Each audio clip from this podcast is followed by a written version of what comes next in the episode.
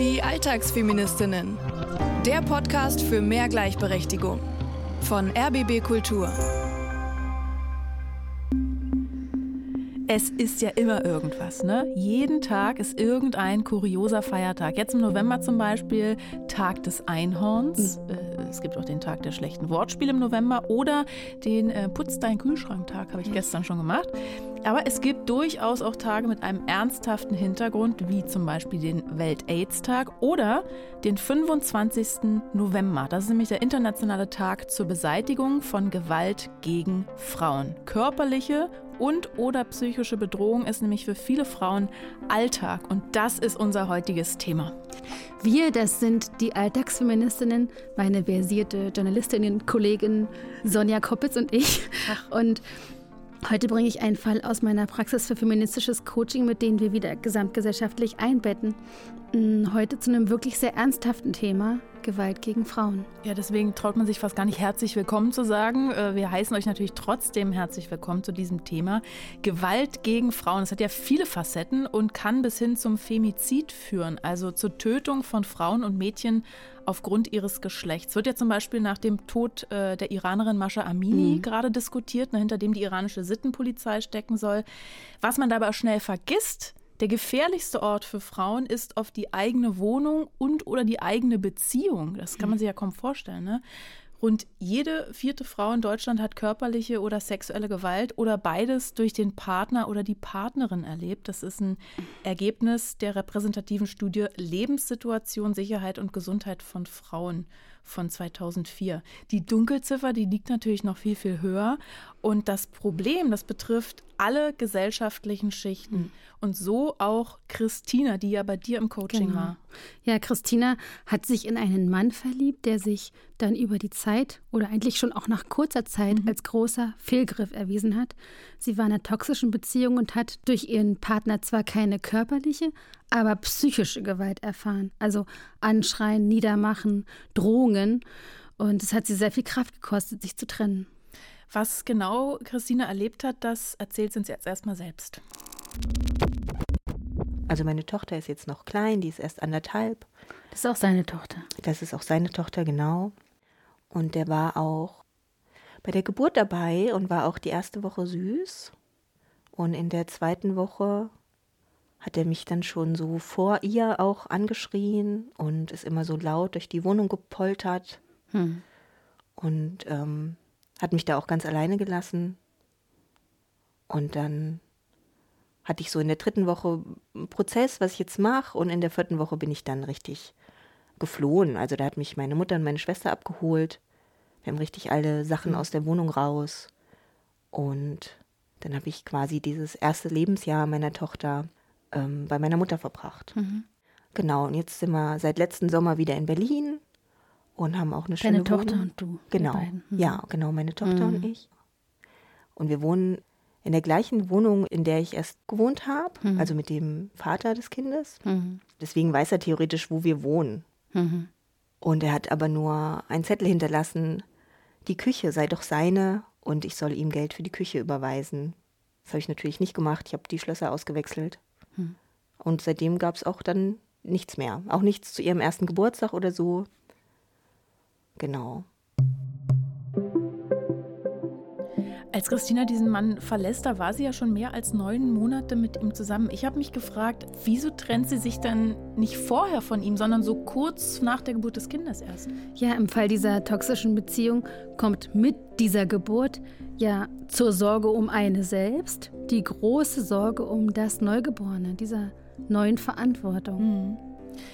Vielleicht ist es ja auch genau der richtige Zeitpunkt, sich zu trennen, weil es gibt Situationen, in denen Frauen in einer Beziehung besonders gefährdet sind, Gewalt zu erleben. 20 Prozent der Frauen, die in ihrer letzten Partnerschaft Gewalt erfahren haben, gaben als Auslöser die Geburt eines Kindes an und äh, nochmal 10 Prozent die Schwangerschaft an sich. Wie erklärst du dir das? Ich erkläre es mir so, dass in dieser Situation Schwangerschaft und Geburt Frauen besonders vulnerabel, also verletzbar sind. Niemals ist unter irgendeinem Umstand, unter gar keiner Bedingung, das eine Rechtfertigung für Gewalt. Also Schwangerschaft und Geburt sind Krisensituationen, mhm. ein großer Stress. Ich glaube, in dieser besonderen Verletzbarkeit passiert dann das. Mhm. Aber das ist, es gibt keine Begründung sozusagen. Ja, und eben noch keine Entschuldigung, wie genau. du ja genau. gesagt hast. Jetzt mal angenommen, Christina hätte mit ihrem Kind nicht bei ihrer Mutter wohnen können. Sind Frauenhäuser zum Beispiel eine gute Anlaufstelle?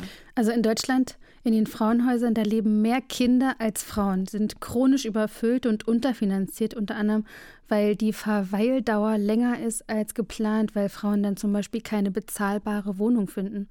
Vor allem auf den Alltag mit einem Säugling sind diese Häuser nicht eingestellt. Also man teilt sich Küche und Bad, es gibt mitunter kein Spielzimmer. Hm.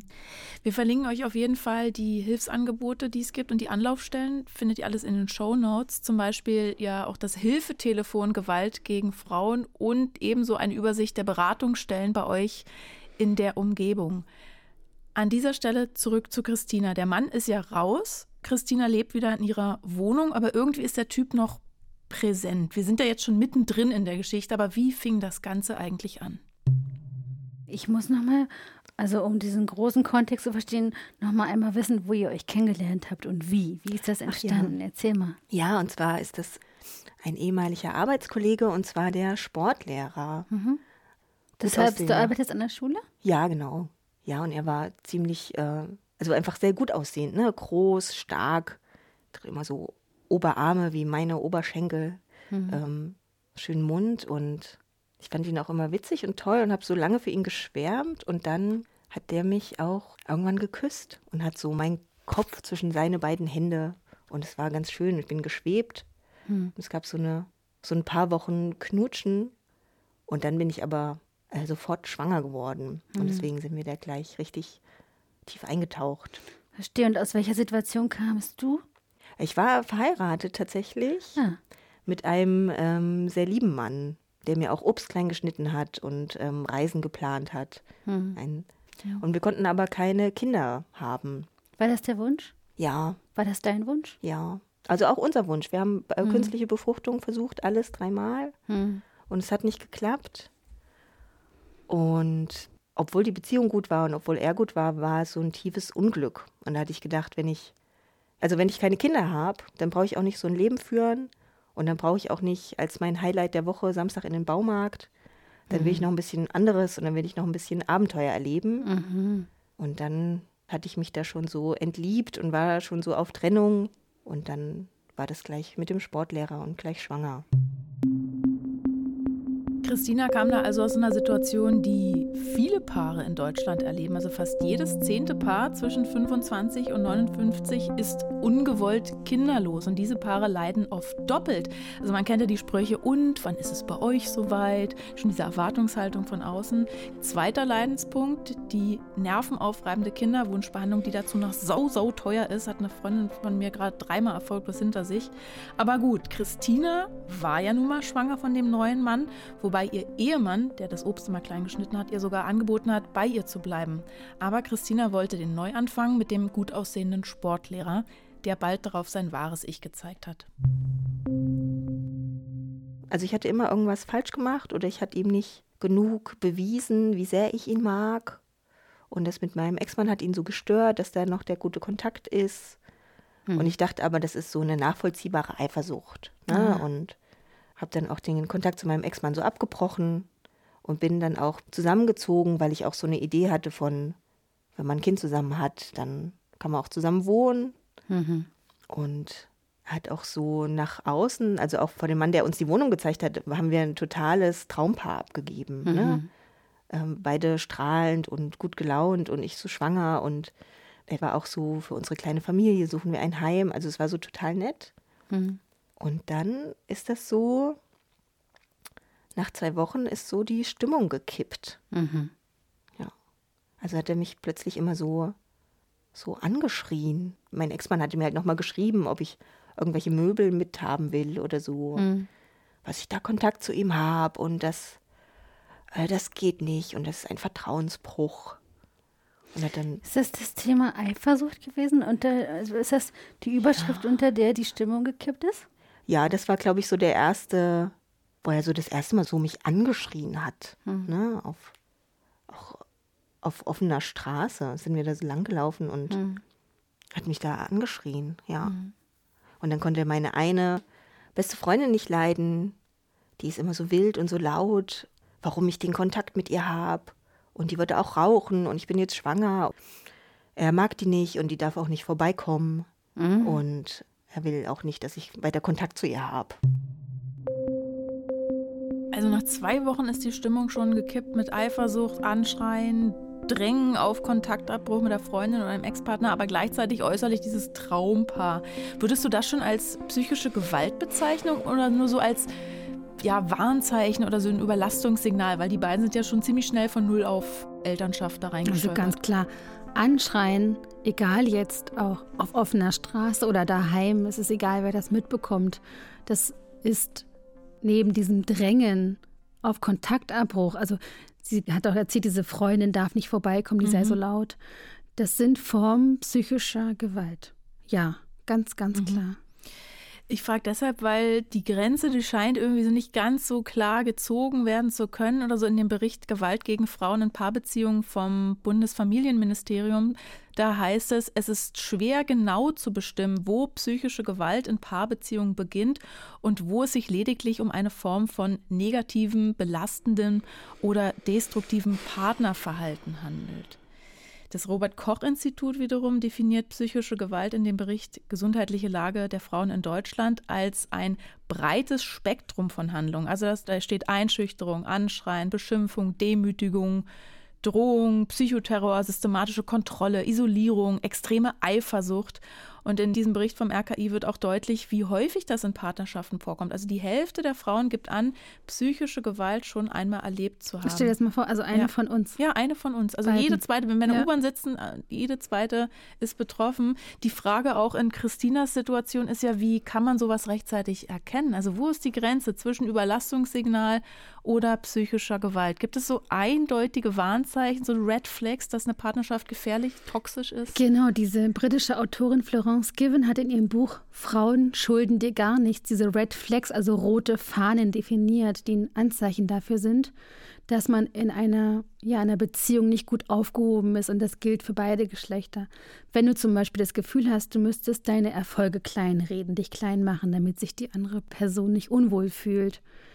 Also, oder dieses Nein sagen müssen wiederholt, weil die Person bei dem ersten Nein dann das übergeht und nicht drauf hört. Es gibt auch diese Begriffe Lovebombing, wenn so ganz viel und total schnell und übertrieben Liebe ausgedrückt wird, sowas wie durch diese Liebesüberschüttung eine Art emotionale Abhängigkeit kreiert, weil es dann, wenn irgendwas nicht so läuft, mit Liebesentzug bestraft wird. Das sind so Dinge. Wir können auch eine Übersicht in den Shownotes verlinken. Es gibt verschiedene Taktiken. Das zu kennen ist, denke ich, ganz gut, um das rechtzeitig zu erkennen und dann vielleicht auch auf theoretischer Ebene erstmal zu verstehen, was ist das alles, um diese rote Fahne sofort mhm. zu definieren, wie so ein Leuchtsignal, das dann in uns aufkommt, sofort, ah ja, das habe ich doch schon mal gelesen, da bin ich jetzt wachsam. Weil gerade dann, bei den eher etwas positiveren Dingen, also sage ich jetzt mal, wenn dieses Lovebombing, mhm. also Liebesbekundungen sind ja erstmal nichts Negatives, ne? aber wenn das so massiv ist, aber dass man am Anfang denkt, auch Mensch, so, ne? dass man das vielleicht gar nicht so als Warnsignal mhm. wahrnimmt. Ne? Ja, diese extremen Hoch und Tiefs, nie gut genug sein, also dieses Verunsichern oder sich immer schuldig fühlen, so was Subtiles, mh, mm, so eine Grenzüberschreitung immer zu fühlen und sich zu fragen, ist mit mir irgendwas nicht richtig, wenn das öfter vorkommt oder du das Gefühl hast, du fühlst dich kontrolliert, isolierter als vorher und irgendwann mit der Zeit abhängig, weil das ist oft dann das Resultat, sich abhängig zu fühlen und mhm. sich so ein mhm. bisschen wie falsch und komisch zu fühlen. Mhm. Da gilt es aufs Bauchgefühl zu achten von Anfang an. Ich habe jetzt schon beim Zuhören so ein ganz ungutes Bauchgefühl. Jetzt haben wir ja gehört, dass Christina vorher in einer ganz anderen Beziehung war. Lass mal hören, ähm, wie sie den Unterschied erlebt hat. Das war auch immer so ein, so ein Druck, mhm. den er auf mich so ausgeübt hat. Ja. ja. Und kanntest du dich wieder? War das für dich neu, wie du dich da erlebt hast? Oder war das was? Ja, das war ganz ungewohnt. Ja, wenn ne? du das nämlich so beschreibst, dann es fühlt sich für mich so an, als würdest du dir selbst gar nicht glauben. Ja. So ein Gesicht machst du gerade. Ja, weil es auch ganz ähm, für mich, also aus meiner Ehe vorher, der war immer ganz lieb zu mir und ich hatte alle Freiheiten mhm. und ich mag auch meine Freiheiten. Mhm. Und mit ihm war das plötzlich so ein, ich darf so viele Sachen nicht machen. Mhm. Ne? Aber es war auch immer so ein, ich wollte ihn so sehr und ich wollte ihm das Recht machen, mhm. Dass ich dachte, okay, ja, vielleicht hat er ja recht, ne? Und ich muss mhm. mich ein bisschen ändern und jetzt bin ich ja auch schwanger und jetzt. Mhm. Ähm, Hast du dich selber in einer ganz neuen Facette erlebt? Also ganz, ja, auch ganz ungeschützt plötzlich. Die Beziehung mit ihm war auch so unzuverlässig. Und er war zwischendurch zuckersüß und ganz lieb. Und dann hatte ich wieder irgendwas gemacht, was ihm nicht gefallen hat. Und dann war wieder Stress. Okay. Und ich musste dafür sorgen, dass dieser Stress aufhört. Christina fragt sich also, wie sie da reingerutscht ist. Da könnte man jetzt auch plump sagen, selber schuld, wenn Christina sich das so lange bieten lässt. Oder das alte Klischee, Frauen stehen halt auf Arschlöcher. Das passiert ganz oft im Kontext von geschlechtsspezifischer Gewalt. Das nennt man Täter-Opfer-Umkehr. Mhm. Zum Beispiel dieses Frauen werden vor Gericht gefragt, was sie am Tag der Vergewaltigung anhatten. Ganz nach dem Motto, bei dem kurzen Rock, kein Wunder. Also ich denke, das ist ganz wichtig, da ganz mhm. genau diese Frage nach dem, sie ist dafür selbst verantwortlich, äh, ist da unangemessen, finde mhm. ich. Ja, das ist ja nicht meine Frage. Genau. Ne? Ich, ich, ich, transportiere das nur, was ja oft kommt, ist so, ja, dann soll sie sich doch trennen und so. Denn sie hat sich den Typen ja ausgesucht, ne? Aber warum hat sie das so lange mitgemacht? Warum hat sie das so lange mitgemacht? Es gibt in unserer Gesellschaft ein übermächtiges Wunschbild dieser heilen Familie. Mhm. Und dazu kommt das große Thema Scham und irgendwie auch sowas wie Schuld. Also dieses Schämen, ich erkenne mich selbst nicht mehr wieder. Dass ich in dieser Beziehung stecke, in dieser Schieflage, das kann ich mir kaum eingestehen. Und dieses Eingeständnis ist der erste, vielleicht sogar der wichtigste Schritt. Und da ganz wichtig, also zu, zu merken, hier läuft was schief. Ich bin ja gar nicht mehr ich selbst. Das meinst du, hier läuft was gegen die Wand, das erstmal sich da bewusst zu werden? Genau, und sich einzugestehen, ja, Mhm. Mist, ich habe hier einen Fehlgriff, haben wir es bei Christina genannt. Ne? Mhm. Und deshalb wichtig zu betonen an dieser Stelle, du bist nicht daran schuld. Also jeder, auch mir, Johanna Zapata, kann das passieren. Ich kann mich in Menschen, in Facetten eines Menschen verlieben, um dann festzustellen, dieser Mensch hat Seiten, die nicht zu diesem schönen ersten, zweiten oder auch dritten Eindruck passen. Wo man ja oft noch diese rosarote Brille genau. auch auf hat, ne? Und diesen Menschen dann so sehr zu mögen, dass wir uns für ihn schämen, für sein Verhalten und dafür in Kauf nehmen, Opfer dieses Verhaltens zu werden. Das kann jeder passieren. Mhm. Okay, dann lass mal in Christinas Gegenwart gucken. Sie hat ja jetzt diesen Vater des Kindes verlassen. Sie lebt mit ihrer Tochter in der alten Wohnung wieder mit neuem Schloss. Die Frage ist, was erhofft sie sich vom Coaching? Eigentlich läuft es gerade gut. Diese Wohnung ist schön. Meine Tochter ist süß. Ne? Wir haben da einen Kindergartenplatz ich fange wieder an zu studieren. Also es ist so, eine Zukunftsperspektive ist da. Mhm. Und gleichzeitig gibt es immer die Möglichkeit, vielleicht kommt er wieder, ne? vielleicht wacht er auf und erkennt, dass er seine Tochter vermisst. Weil er hatte schon immer so ein, also er fand sie süß, ne? Und sie lag auch so auf seiner Brust nach der Geburt. Mhm. Und ich mhm. glaube, das ist ja auch so ein Hormonausstoß, der macht auch was mit Männern. Ne? Und er hatte sich tatsächlich am Tag, bevor ich geflohen bin, ich hatte ihm auch Bescheid gesagt, ich ziehe aus. Und da hat er mich nur noch einmal angeschrien, wie sehr ich das äh, bereuen werde und wie schlecht es mir dann gehen wird. Hm. Und ähm, seine Sachen, hat seine Tasche genommen, hat dann so, er geht jetzt Zigaretten holen, hat er tatsächlich gesagt. Mhm. Und das war für mich noch sehr, war das jetzt ein schlechter Scherz, ne? Mhm. Also was. Wir leben im 21. Jahrhundert, das ist eigentlich nichts, was man noch. Also hat er das als Witz jetzt gemeint? Wie kann er sowas ernsthaft sagen? Hm. Ja, genau. Und dann ist aber immer so eine Erinnerung an ihn, wie ich ihn auch kennengelernt habe, ne? nämlich als, ähm, als süßer Sportlehrer, der auch wirklich einen guten Job gemacht hat und hm. der auch äh, mit den Kindern gut war und der auch so liebevoll sein kann. Und diese Erinnerung an ihn habe ich auch noch. Und ich habe auch so ein bisschen Resthoffnung, dass er diesen Teil von sich ausbaut oder so. Gleichzeitig klingt es mir manchmal albern, wenn ich mir das so vorstelle. Mhm. Ja. Ist das wie so eine Entscheidung? Will ich ein Leben mit oder ohne diesen Mann führen? Genau. Ja, darauf ähm, läuft es auch hinaus, ne? weil ohne ihn, klar habe ich keinen Stress, ne? ich bin ihn los, ich bin auch froh. Ich habe immer das Gefühl, der hat auch so ein bisschen einfach abgelassen von uns. Mhm. Viele Frauen haben vielleicht nicht das Glück, ne, wenn sie so ein, sich einmal in so einen Mann verlieben, dass der tatsächlich ablässt. Und Interessant. Auf der einen Seite dieses das Glück, dass ja. er vielleicht abgelassen, auf der anderen Seite die Hoffnung, ja. dass alles gut werden könnte. Genau. Ich habe Denkfalten auf meiner Stirn. Vielleicht ist dir das aufgefallen, weil Christina will also was genau? Eine Entscheidung, eine Bestätigung ihrer Entscheidung oder Schutz davor, dass er wiederkommt? Ambivalenz. Diese Ambivalenz ist so groß und so symptomatisch für Frauen, die eine Gewalterfahrung machen. Also diese Resthoffnung darauf, dass alles gut wird und deshalb ein Bleiben und Harren auf der einen Seite und auf der anderen Seite dieses immer wieder Anlauf nehmen für den Cut, für den Absprung und die Trennung von dieser Resthoffnung. Mhm. Diese Spirale, dieser Kreislauf ist höchst gefährlich. Und sie, sie sucht da eine Klärung. Sie ist da hin und her gerissen zwischen diesen beiden Polen. Sie ist in dieser Ambivalenz. Mhm. Ist ja auch verständlich, weil man muss ja dazu sagen, dass die Tochter ihren Vater vielleicht ja nie kennenlernen wird, je nachdem, wie Christina sich entscheidet. Mhm. Und das geht ja dann nicht nur Christina was an, sondern eben auch die gemeinsame Tochter. Also das ist eine irreversible Lebensentscheidung, die sie da trifft oder nicht trifft. Was hilft denn dabei, solche großen Lebensentscheidungen zu treffen? Welchen feministischen Alltagshack hast du für uns heute? Feminismus to go. Bodenanker. Wenn du eine Entscheidung treffen musst, kannst du zu Hause genau das tun. Such dir zwei unterschiedlich farbige Blätter Papier. Schreib auf ein Papier eine Entscheidung auf. Zum Beispiel, ich trenne mich von Peter. Schreib auf dieses andere Blatt Papier die andere Option. Im Beispiel, ich bleib beim Peter.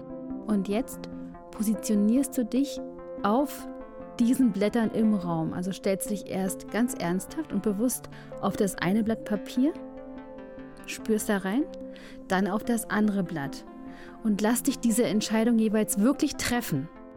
Sag vielleicht sogar sowas wie, ich trenne mich von Peter, wenn du auf dem Papier stehst. Mm.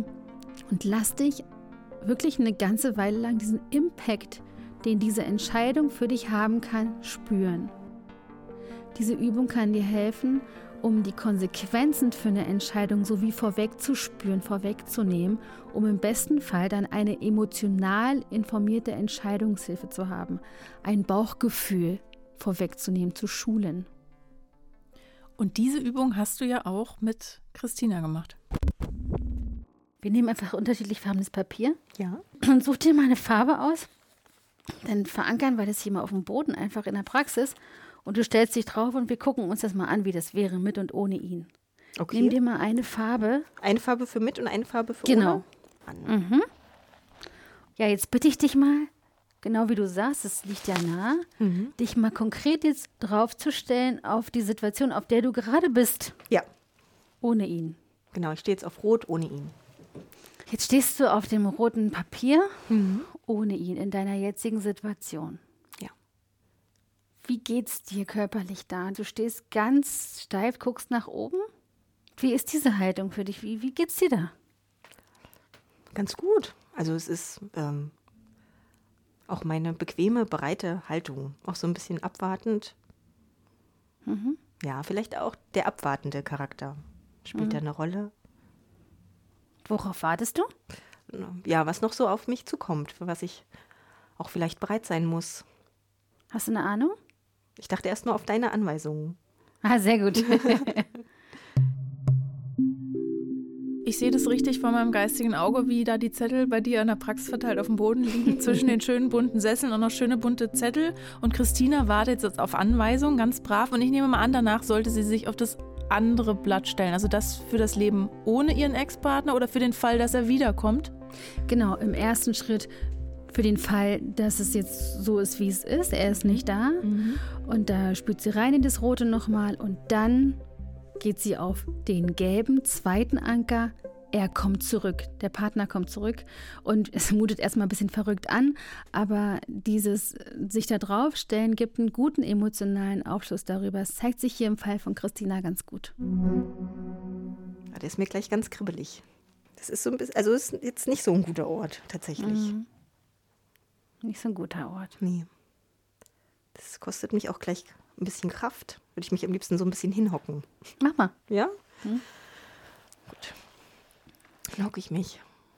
Du hockst jetzt so richtig auf deinen Zehenspitzen. Ja. In der Hocke. Ja. Ich setze mich sogar noch. Okay. Muss, zieht mich richtig nach unten, muss ich ah, ja. ehrlich zugeben.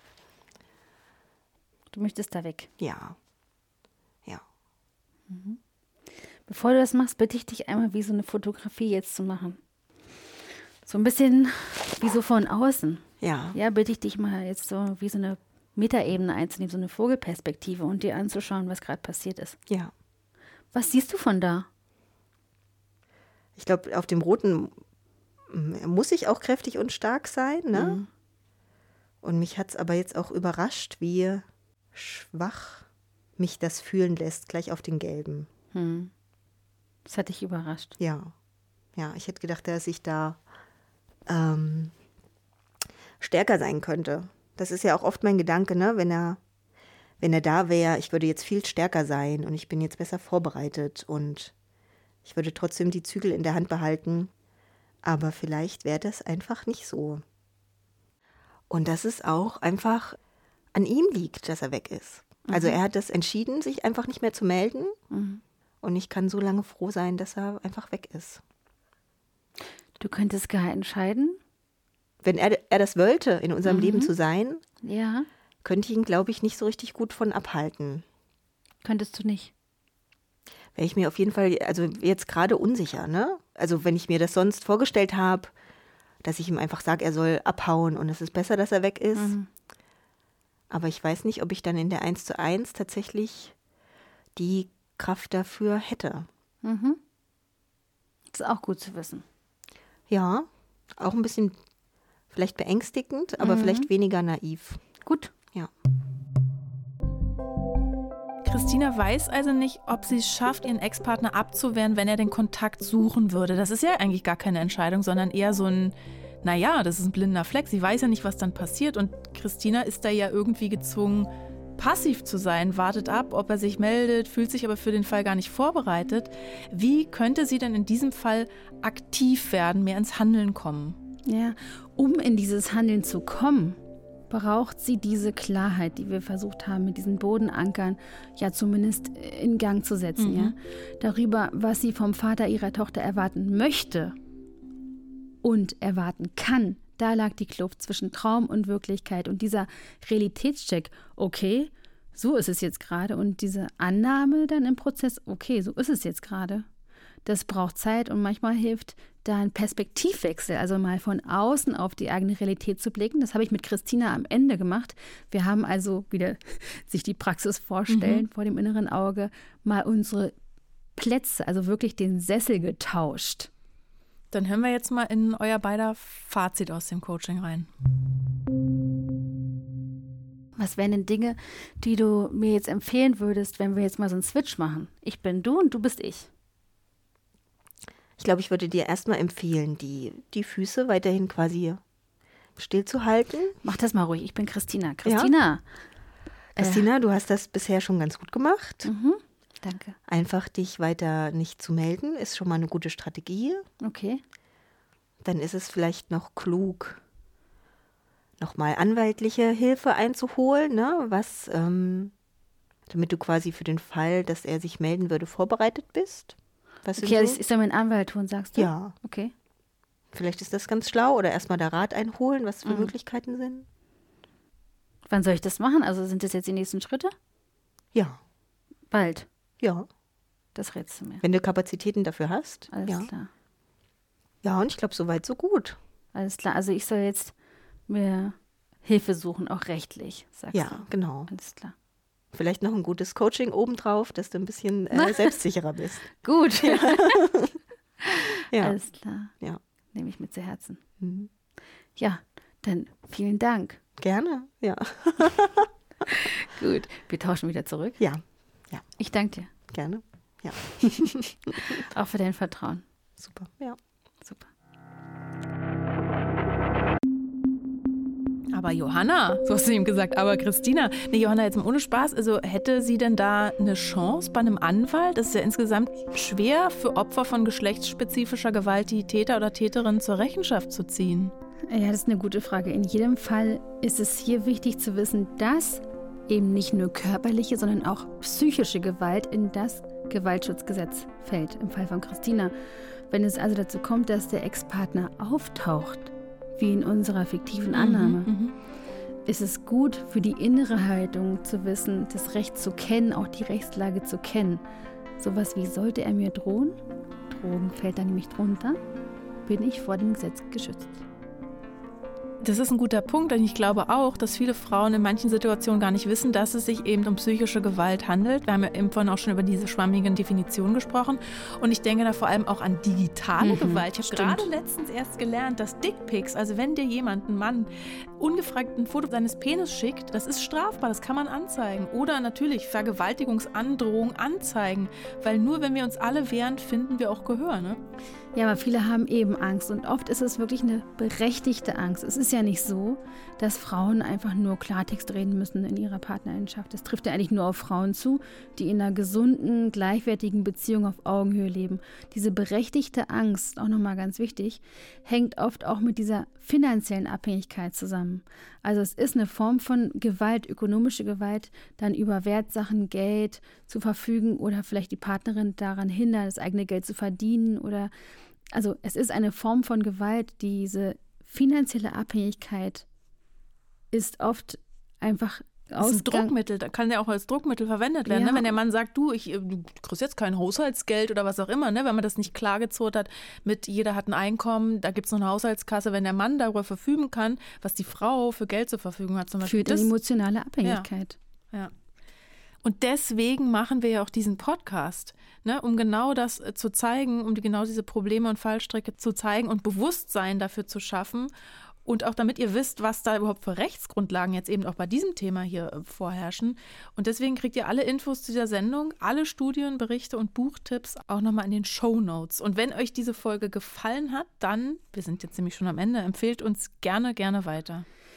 Nächste Woche, jetzt muss ich erstmal den Absprung schaffen ja, von diesem so ein hartes Thema. Thema. Also hoffentlich ist nächste Woche was. Ja, es aber es ist immer hart beim Alltagsfeminismus. es geht um Carina und die Mental Load am Arbeitsplatz.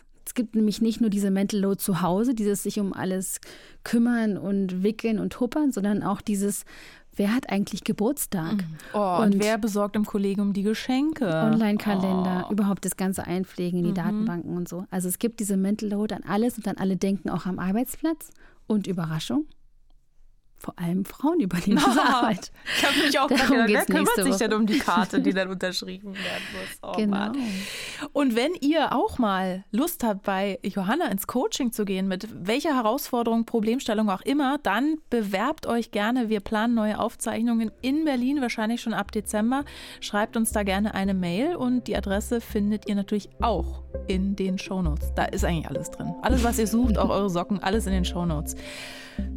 Zum Schluss gibt es aber wie immer noch einen Hörtipp von uns, falls ihr direkt weiter Podcast äh, suchten möchtet, und zwar Deep Doku. Eine Empfehlung für alle, die auf Storytelling-Podcast stehen. Bei Deep Doku von RBB Kultur gibt es jeden Mittwoch eine neue wahre Geschichte aus Berlin und der Welt.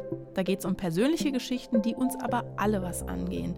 Zum Beispiel geht es um eine WG im Wedding, die ihr Haus vor dem Kauf eines Investors retten will, oder um Dana Hirsch, eine Transfrau aus Polen, die nach Berlin Berlin gekommen ist, weil sie in ihrer Heimat viel Gewalt und Ausgrenzung erlebt hat. Da sind wir schon wieder beim Thema Gewalt. Mhm. Deep Doku findet ihr in der ARD Audiothek und überall, wo es Podcasts gibt. Also im Internet drin. Hört doch gerne mal rein. Bis nächste Woche, liebe Sonja. Tschüss, Johanna. Die Alltagsfeministinnen. Der Podcast für mehr Gleichberechtigung. Eine Produktion von RBB Kultur für die ARD.